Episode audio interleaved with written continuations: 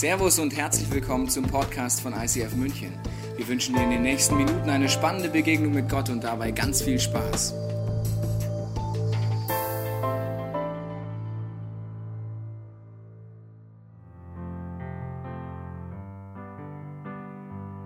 Sieben Jahre ist es jetzt her.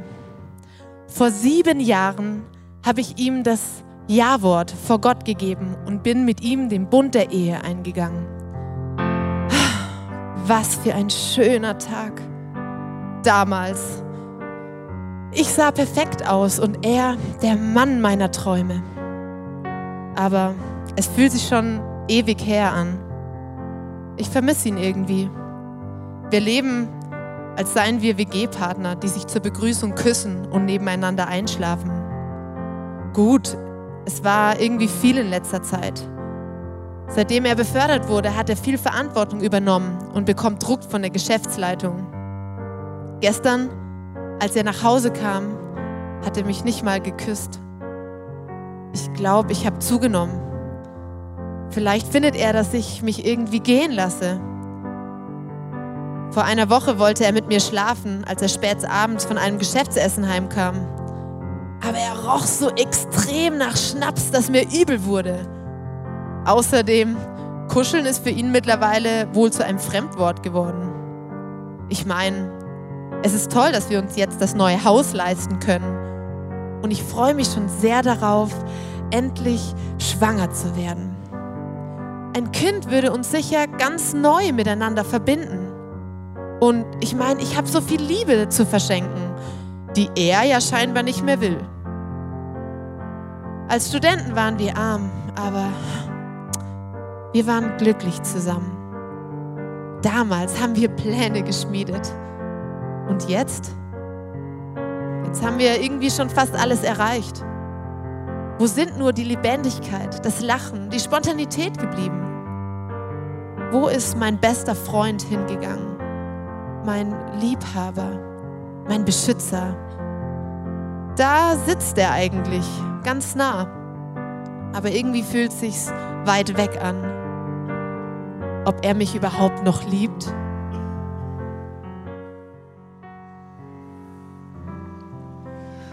Eine lebenslange, leidenschaftliche Liebe ist das, wonach wir uns eigentlich tief drin sehnen. Und gleichzeitig erleben wir, dass es manchmal recht kompliziert aussehen kann oder schwierig ist, das zu erreichen. Ich freue mich, dass wir heute hier sind, weil genau aus diesem Grund brauchen wir dieses göttliche Beziehungs-Know-how. Und ich hoffe, dass du heute inspiriert bist. Vielleicht bist du schon lange verheiratet. Vielleicht bist du gerade in einer Beziehungskrise oder gehst durch eine Trennung durch. Vielleicht hast du für dich so ein bisschen das Thema Ehe abgehakt. Oder du bist noch viel zu jung und denkst dir, hey, das ist noch ewig weit weg. Egal, wo du heute stehst. Ich glaube, dass, dass Gott dir etwas mitgeben möchte. Und ich freue mich, dass ich hier sein kann. Ich bringe euch äh, liebe Grüße von meiner Frau mit, die Franziska, kann heute leider nicht dabei sein. Wir haben am Donnerstag unser 15-jähriges Ehejubiläum, unseren Hochzeitstag. Und da freue ich mich jetzt schon drauf. Wir haben vier Kinder. Und äh, letztes Jahr waren wir in Kambodscha zusammen mit unserer Family und äh, ich liebe es, mit meiner Familie unterwegs zu sein, Abenteuer mit Gott zu erleben. Und wenn ich zurückblicke auf 15 Jahre unserer Ehe, kann ich sagen, wir sind gewachsen in unserer Liebe. Wir sind aneinander gewachsen. Wir haben Höhen und Tiefen durchlebt, auch in unserem Dienst. Was ich aber mit Sicherheit sagen kann, ist, dass in diesen 15 Jahren, auch wenn es mal kriselt und mal Konflikte es gibt, aber unsere Ehe und unser Sexleben war immer eine Oase für uns, war immer ein sicherer Ort, ein Rückzugsort, wo wir Kraft getankt haben. Und ich glaube, Gott möchte dir heute Hoffnung geben in deine Lebenssituation hineinzusprechen. Ich bin heute hier, weil ich dir sagen möchte, Ehe ist etwas Wunderbares. Ist nicht immer ganz einfach, aber ist etwas Wunderbares, wenn man es richtig anpackt. Und wenn dann noch eine Familie dazukommt und so coole Kinder, dann erlebt man einfach lauter witzige Sachen wie neulich, wo meine Tochter, die Celine, die ähm, ist elf Jahre alt, wo sie zu mir kommt und im Moment ist es so, sie bekommen immer meine alten iPhones und dann müssen sie sich gerade das teilen, der Leon und die Celine. Und dann kommt die Celine zu mir und sagt, Papa, ich will auch ein eigenes iPhone, ja, mit elf Jahren.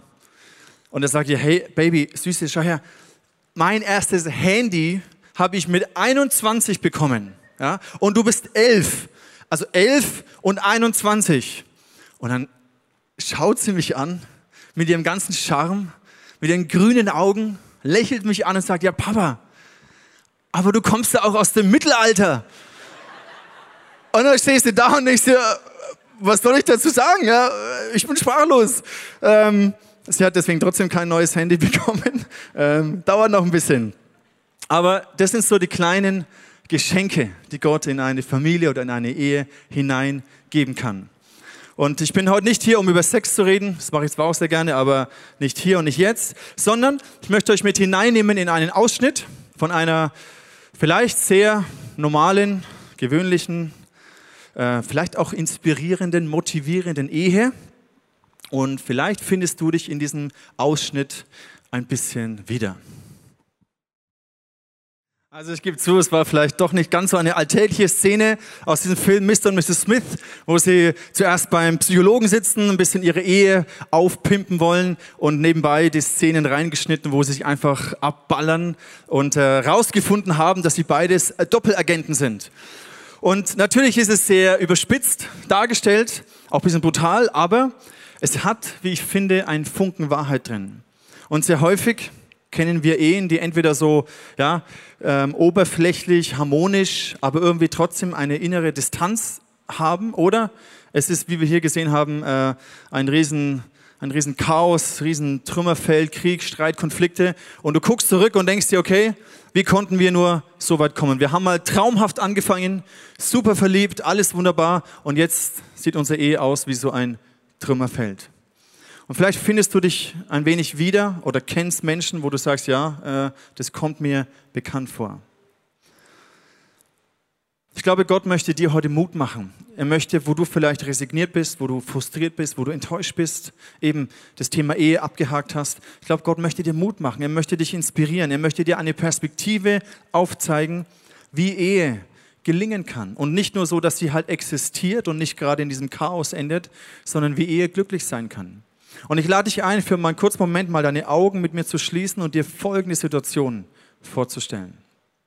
Lass uns alle mal die Augen zumachen. Stell dir vor, da ist ein altes Ehepaar, 85 Jahre, verliebt. Eine Veranda, Sonnenuntergang, eine frische Brise, Händchen haltend, streichelnd, ein gutes Glas Rotwein Seit 50 Jahren. Höhen und Tiefen, gute Zeiten, schlechte Zeiten. Glücklich verliebt. Und vielleicht denkst du dir, ja, das hört sich ein bisschen kitschig an und es stimmt. Aber tief drin, glaube ich, ist es das, wonach wir uns sehnen, dass wir zurückschauen auf eine lebenslange, leidenschaftliche Liebe, wo man gewachsen ist aneinander, sich gerieben hat und ich möchte für einen Moment beten, dass Gott dir heute diese Perspektive mitgibt. Dass auch du neu Glauben findest für deine Situation. Dass du eine Liebe finden kannst und eine Ehe leben kannst, bis dass der Tod euch scheidet. Lass uns für einen Moment beten. Jesus, ich danke dir, dass wir hier sein dürfen. Und ich danke dir, dass du etwas Wunderbares, Göttliches, Geniales in Ehe und Liebe und Sexualität hineingelegt hast. Und ich bitte dich, Jesus, dass du zu jedem Einzelnen heute Morgen so sprichst, wie er es verstehen kann, in seine Lebenssituation hinein. Mach du das bitte, Jesus. Amen. Am Anfang jeder Ehe oder jeder Liebesbeziehung steht dieses große Meer von Verliebtsein. Wunderbare Gefühle, alles ist wunderbar und man ist sich so sicher, ich habe den Richtigen gefunden. Das ist die Person, die große Liebe meines Lebens. Und mit der Zeit, das kennt ihr alle, kommen so die kleinen äh, Macken und Schwächen und Nervigkeiten zum Vorschein und plötzlich steckst du in diesem Dilemma, dass dir diese Person irgendwie fremd vorkommt und du bist dir gar nicht mehr so sicher, ob du sie wirklich so gut kanntest, wie du gedacht hast. Und du steckst in diesem Dilemma, dass du überlegst, wie lerne ich diesen Fremden zu lieben? Er ist mir plötzlich nicht mehr so vertraut. Es ist plötzlich nicht nur, nur alles rosa-rot. Und was passiert jetzt mit dieser Liebe? Wie können wir diese Liebe aufbauen? Und ich möchte euch heute drei so Komponenten mitgeben, die ich glaube, sind essentiell, damit eine Ehe und eine Liebe gelingen kann. Diese drei Komponenten sind wie Stahlbeton. Die gehören zusammen. Die bringst du nicht auseinander. Und wenn eins zerbricht, zerbrechen alle. Sie müssen zusammen sein. Stahlbeton hat die wunderbare Eigenschaft, dass sie zum einen, das ist, also der Beton ist sehr druckbeständig und der Stahl ist sehr zugbeständig. Das bedeutet, in unserer Ehe gibt es Druck von außen, den wir standhalten müssen.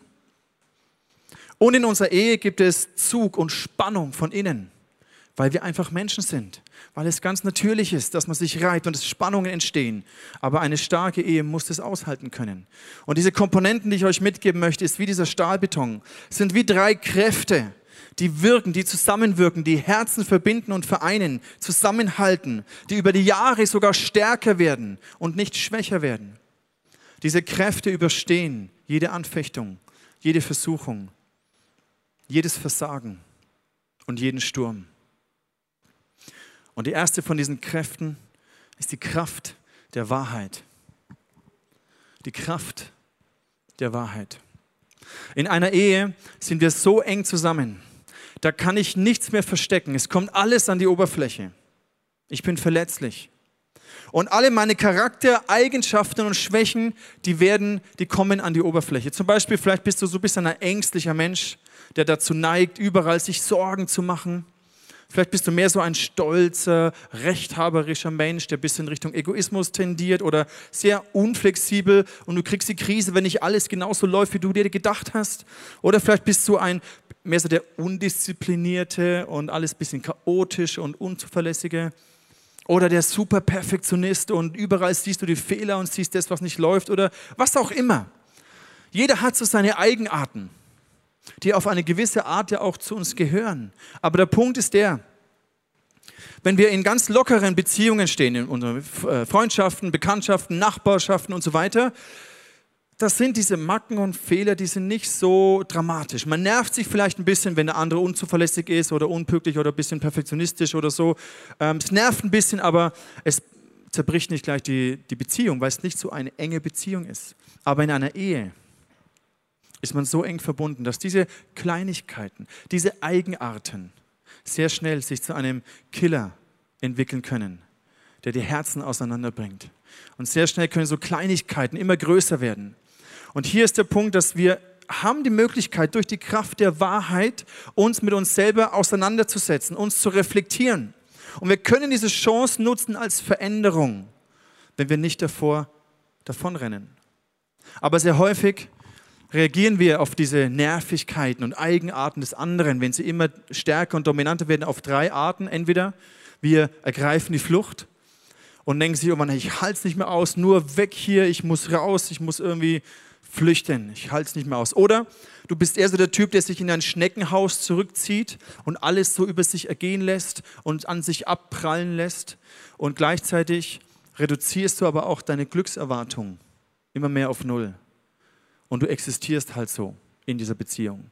Oder eine dritte Variante ist, ihr packt das Kriegsbeil aus und dann wird aufeinander rumgehackt und rumgenörgelt, bis so nach dem Motto, der als letztes steht, hat gewonnen. Und uns ist klar, dass alle diese Eigenschaften sind destruktiv und regen diesen Zweifel in uns. Vielleicht war es doch nicht die richtige Person. Vielleicht gibt es da noch einen besseren nach dem ich Ausschau halten sollte. Und dieser Kreislauf von ich verlieb mich und dann bin ich desillusioniert, desillusioniert und enttäuscht und ich renn weg. Dieser Kreislauf beginnt sich von neuem zu drehen. Jeder von euch, der schon länger verheiratet ist, wird mir zustimmen, wenn ich sage, die Ehe ist ein Marathon. Es ist etwas Langfristiges. Und stell dir vor, ich habe hier so einen kleinen spitzen Stein. Und wenn ich diesen kleinen spitzen Stein so in meiner Hand halte und ein bisschen dran rumdrücke, ist es nicht groß dramatisch. Tut auch nicht besonders weh, ist alles okay, kann ich ganz gut handeln. Aber wenn ich jetzt einen Marathon laufe und dieser Stein ist in meinem Turnschuh drin, dann kann ich die ersten Kilometer schon durchhalten. Und ich merke, ja, irgendwie zwickt es ein bisschen und ah, es drückt da und es nervt ein bisschen. Nach 10 Kilometern tut es langsam weh. Nach 20 Kilometern denkst du, hey, was ich halte es nicht mehr aus. Und irgendwann wirst du diesen Marathon abbrechen müssen, weil es einfach nicht mehr geht. Und dieses kleine Steinchen steht für so diese Hindernisse in unserer Beziehung, diese Charaktermacken, diese Fehler, diese Sünden, die zu uns gehören, weil wir, weil wir einfach Menschen sind. Und wenn wir aber uns nicht die Zeit nehmen, uns mit dieser Wahrheit auseinanderzusetzen, uns die Zeit nehmen, stopp, äh, zu stoppen, das rauszunehmen, wird irgendwann unsere Beziehungen scheitern. Und gleichzeitig ist, es ein, ist diese Wahrheit eine Riesenchance für Veränderung. Da heißt es im Hebräerbrief, Kapitel 3, Vers 13, ermahnt und ermutigt einander immer wieder. Es hört nicht auf. Solange jenes heute gilt und Gott zu euch redet, nur so seid ihr sicher, dass ihr euch nicht vor ihm verschließt und die Sünde euch nicht betrügen kann. Dieses ermahnt und ermutigt einander immer wieder. Gott spricht zu uns und vielleicht ist dir schon mal aufgefallen, wenn du schon verheiratet bist, dass Gott manchmal auch durch deinen Ehepartner zu dir redet. Und es ist ein bisschen unangenehm. Ja? Es gibt so Situationen, wo du sagst, ja, das will ich jetzt gar nicht hören. Ich weiß, dass du recht hast und ich spüre auch, dass Gott hier zu mir redet, aber ich will es gar nicht hören. Zum Beispiel meine Frau, die ist, ähm, hat eine große Gabe, dass sie sich sehr stark reflektiert. Und dann geht sie ins Coaching und geht in die Seelsorge und reflektiert sich und arbeitet auf. Und ich bin mehr so der, hey, alles super und ich habe keine Probleme und Vollgas nach vorne. Und dann habe ich diese wertvolle Frau, die mich ermutigt und auch manchmal ein bisschen stupst, sagt, hey Dani, ich glaube schon, da gibt es noch zwei, drei Punkte, die du mal angehen könntest. Sprich doch mal hier mit deinem Coach, mit deiner Seelsorgerin und, und, und, und klär das mal. Und irgendwann ist es nervig, am Anfang ist es nervig, aber dann merkst du ja doch, eigentlich hat sie ja recht. Und ich durfte erleben, wie einfach dieses Seelsorge-Coaching, diese Sessions einfach mir geholfen haben, mich weiterzuentwickeln, mich zu reflektieren. Und es ist sehr, sehr wertvoll. Die Bibel sagt darüber, dass die Wahrheit uns frei macht. Es ist eine Kraft, eine befreiende, eine heilende Kraft in Wahrheit.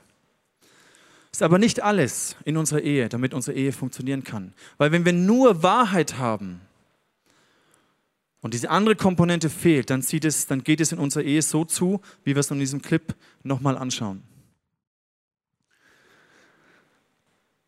Wir beschießen uns, wie in diesem Clip von Mr. und Mrs. Smith, wo sie einfach aufeinander rumballern. Wir beschießen uns dann mit Anklagen, mit Vorwürfen, mit destruktiver Kritik.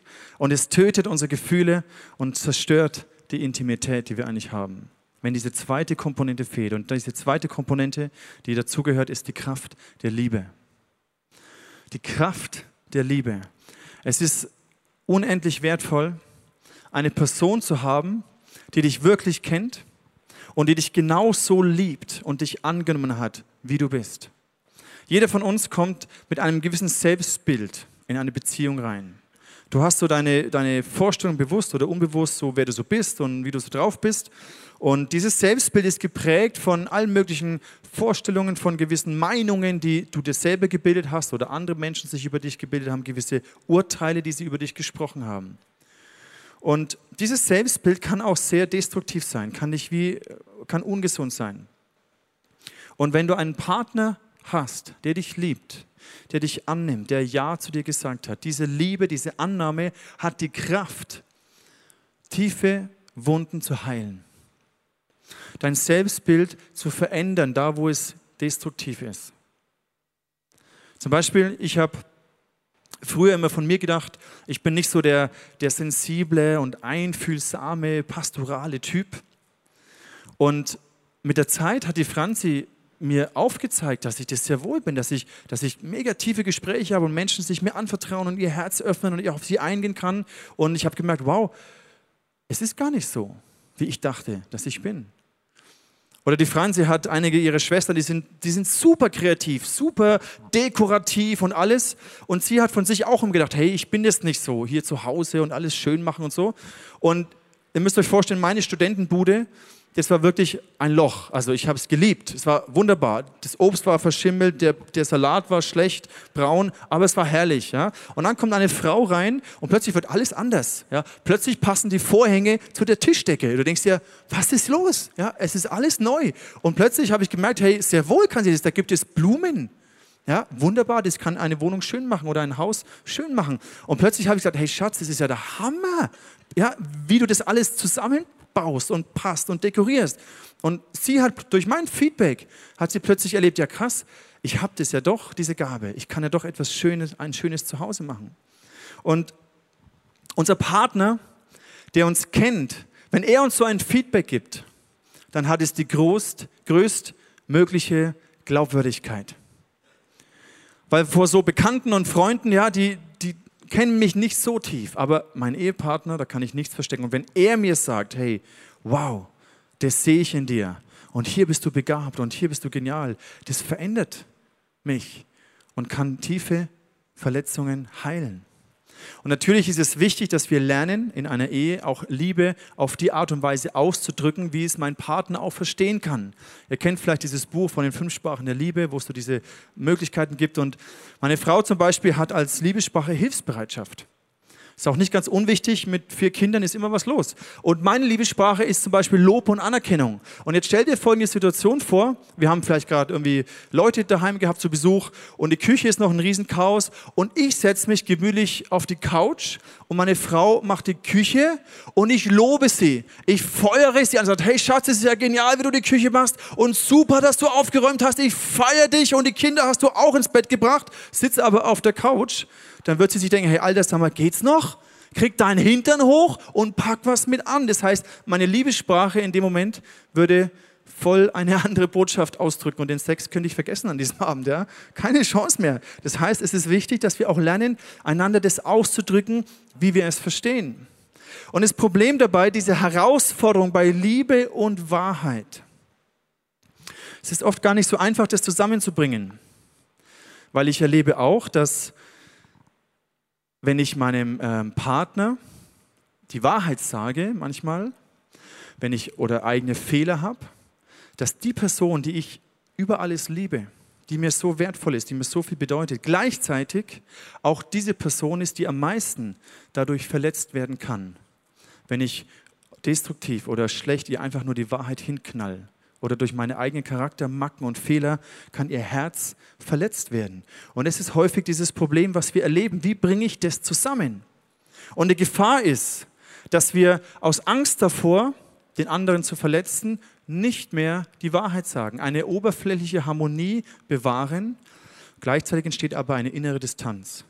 Und das ist die Situation, wie wir es in diesem anderen Clip von Mr. und Mrs. Smith auch sehen werden. Liebe ohne Wahrheit. Ist euch was aufgefallen in dieser Szene von Mr. und Mrs. Smith, wo sie hier über die Vorhänge reden, so ein bisschen ein banales Thema, ähm, sich nicht gerade erschießen und die Köpfe einschlagen. Es ist so eine, eine falsche Harmonie, eine innere Distanz. Und das ist die Situation, wenn wir die Wahrheit ausklammern aus unserer Beziehung. Im Johannesbrief Kapitel 2, da heißt es, die Liebe, die uns miteinander verbindet, gründet sich auf die Wahrheit. Hier haben wir diese Kombination. Die Liebe, die uns miteinander verbindet, gründet sich auf die Wahrheit, die in uns ist und die in uns bleibt und immer mit uns sein wird. Diese Kombination kannst du nicht trennen. Du brauchst beides. Diese perfekte Verbindung von Liebe und Wahrheit. Die Frage ist, wie bringen wir das zusammen? Und die Lösung dafür ist, ist ein Geheimnis, eine Kraft der Gnade.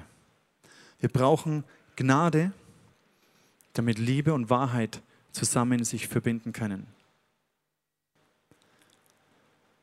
Wir brauchen diese Erfahrung der Gnade, damit wir diese zwei wichtigsten Fertigkeiten für eine erfolgreiche Ehe lernen können. Das erste ist Vergebung und das zweite ist Buße. Das heißt, um Vergebung bitten.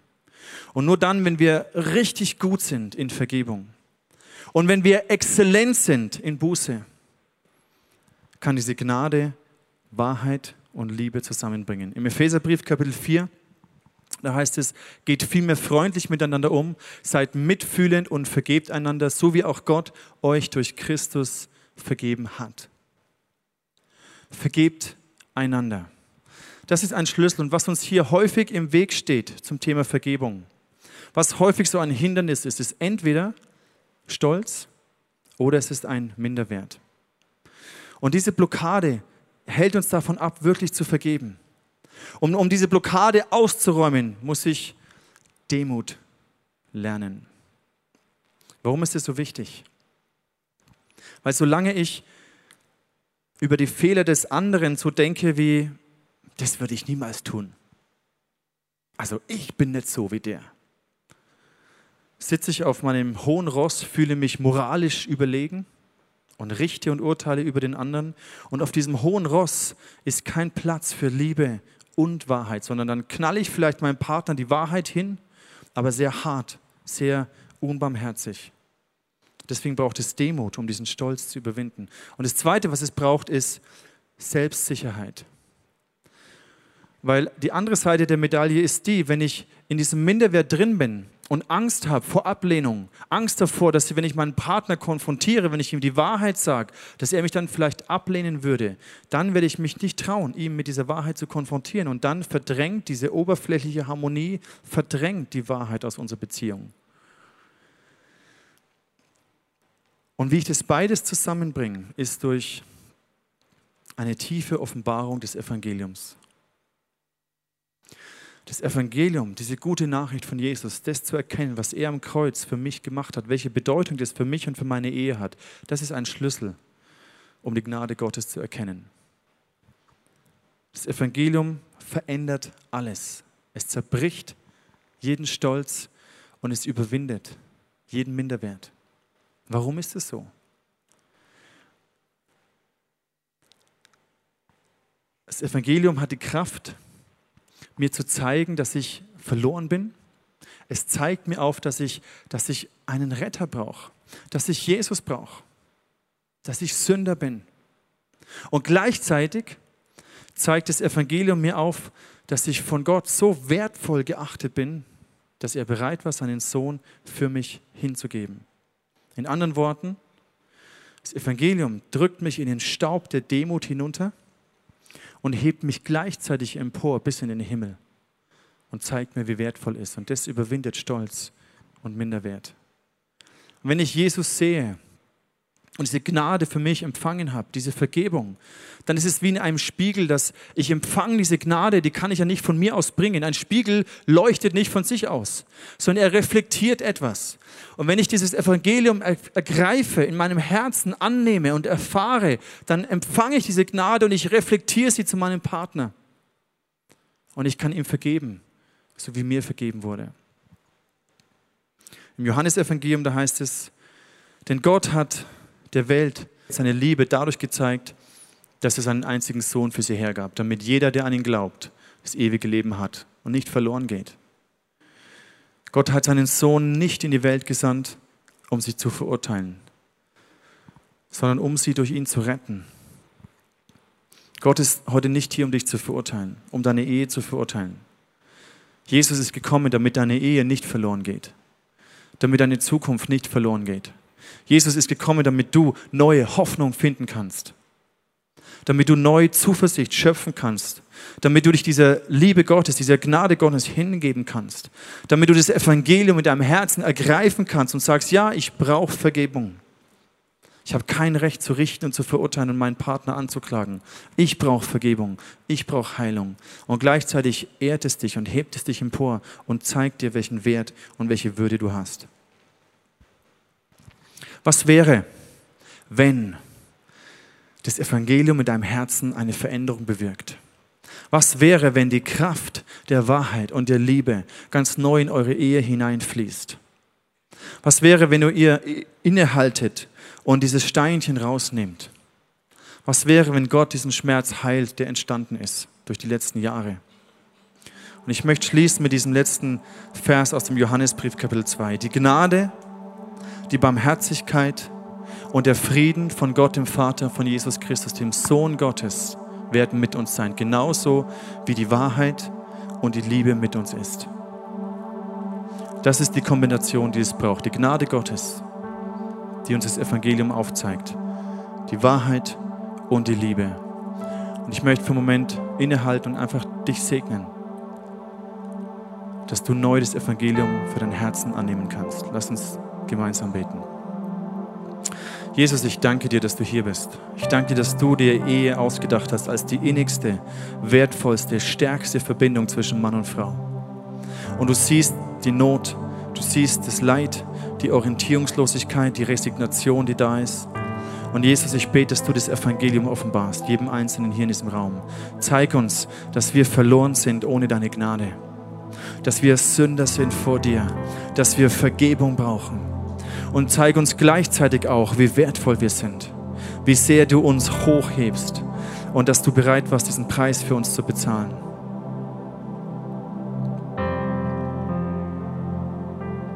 Und ich segne dich mit neuer Hoffnung, mit neuer Zuversicht für deine Ehe.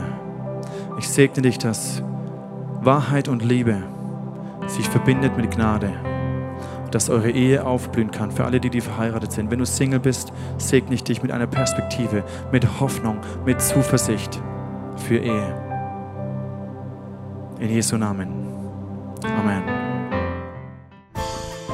Wir hoffen, dass dir diese Predigt weitergeholfen hat. Wenn du Fragen hast, kannst du gerne an info at icf-moenchen.de mailen und weitere Informationen findest du auf unserer Homepage unter www.icf-moenchen.de.